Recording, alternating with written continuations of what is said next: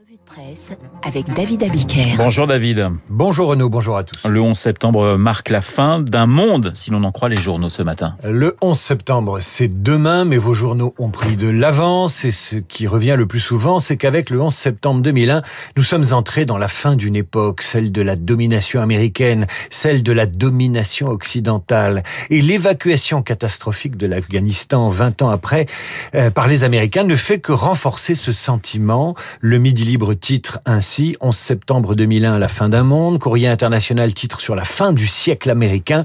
L'opinion quotidien libéral évoque le bûcher des libertés. Le journal se penche sur cet Occident qui vit toujours sous le régime de loi d'exception au nom de sa sécurité alors que la menace islamiste s'est démultipliée. Sur la crise morale américaine qui a suivi les attentats du 11 septembre, il faut absolument lire dans le Figaro l'interview de Joshua Mitchell qui parle des attentats du 11 septembre pour nous emmener sur d'autres territoires, pour nous emmener ailleurs. Voilà, Alexis Brézé, tout à fait d'accord avec euh, votre analyse. Joshua Mitchell, professeur de théorie politique à l'université de Georgetown. Il explique au Figaro comment le 11 septembre a provoqué la crise morale de l'Occident, comment elle a apeuré l'homme occidental. Cet homme occidental a tellement peur d'agir qu'il n'ose plus croire en lui-même. Les conséquences sont graves. Ceux qui pratiquent la politique des identités, ces nouveaux pasteurs de notre temps, disent à l'Occident coupable de renoncer euh, à, sa, à la notion de nation car elle est violente, de renoncer à la notion de religion catholique car elle est patriarcale et homophobe, de renoncer à la famille car elle est hétéro et normée.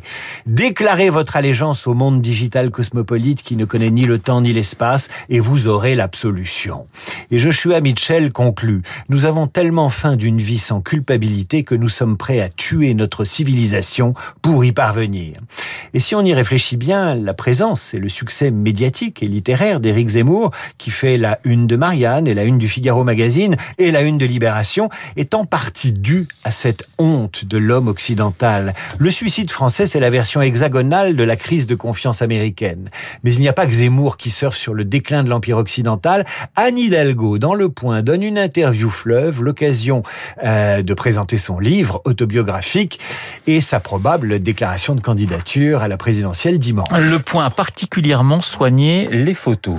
Le Point, magazine de droite, n'a choisi que des photos tout sourire d'Anne Hidalgo. Anne Hidalgo auprès des Français, Anne Hidalgo à l'écoute, Anne Hidalgo, une femme française, c'est le titre du livre. Une femme française. Voilà un titre qui ratisse à gauche, mais également à droite. Et Anne Hidalgo a bien compris qu'une campagne strictement à gauche, une campagne hors sol, l'amènerait dans le mur. Alors que dit-elle au Point, entre autres? Elle dit que le travail est une valeur cardinale. Elle dit que s'éloigner du cadre républicain et laïque, qui est le nôtre, est un danger Enfin, au sujet des fameux identitaires, les obsédés de la race, de l'identité, de l'orientation sexuelle, ces groupuscules qui font culpabiliser déjà l'Amérique dont parle Joshua Mitchell dans le Figaro, eh bien, que dit-elle, Anne Hidalgo? Eh bien, elle prend ses distances et promet qu'elle ne fera pas campagne avec le wokisme. Comme quoi, une candidature de gauche, ça doit soigner sa droite. On change de sujet. Il promettait de guérir les cancers avec des jeunes et des purges. Portrait d'un faux médecin.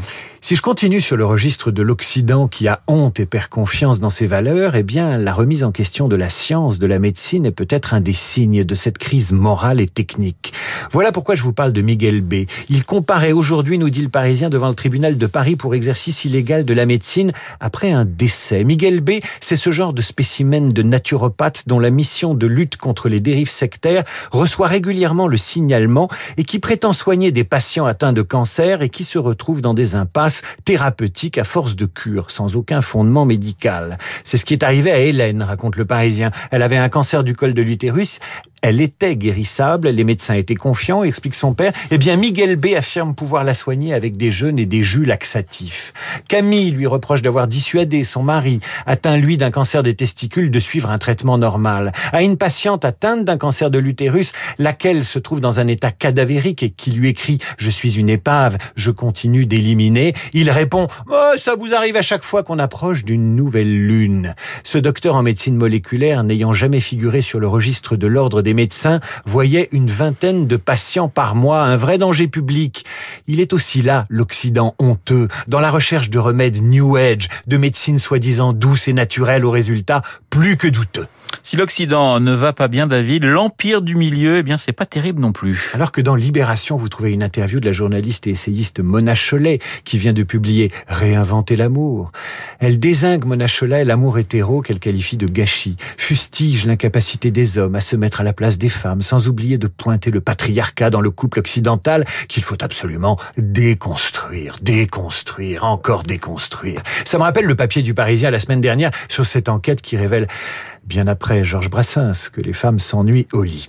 Eh bien, Courrier International propose un papier sur les Butler's Café, autrement dit des cafés de majordome où les clientes chinoises s'offrent la compagnie de jeunes hommes séduisants et attentionnés moyennant finance. Très gros. foutu pour nous, David. Très gros succès en Chine. On ira peut-être au bordel quand ils réouvriront, mais ça ne risque pas d'arriver.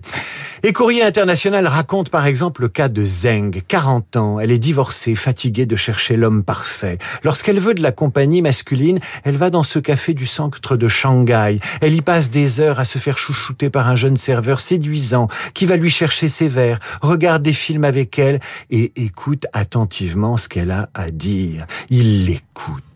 On apprend un peu plus loin que les femmes peuvent choisir la tenue de leur chevalier servant, soit costume cravate, soit écolier. Quant au serveur, ils disent que le métier est dur, qu'il faut être sur son 31, soigner la qualité de sa peau. Certains subiraient même des comportements proches du harcèlement, les pauvres chats. Comme je vous le disais, l'Occident va mal, mais l'Asie, ça va pas beaucoup mieux. Mais la revue de presse avec David Labiquer, ça va très bien. Merci David, on vous retrouve lundi, évidemment, sur l'antenne de Radio Classique. Il est 8h et pratiquement 39 minutes. Dans un instant, Esprit Libre, Cécile Cornudet des Échos, Alexis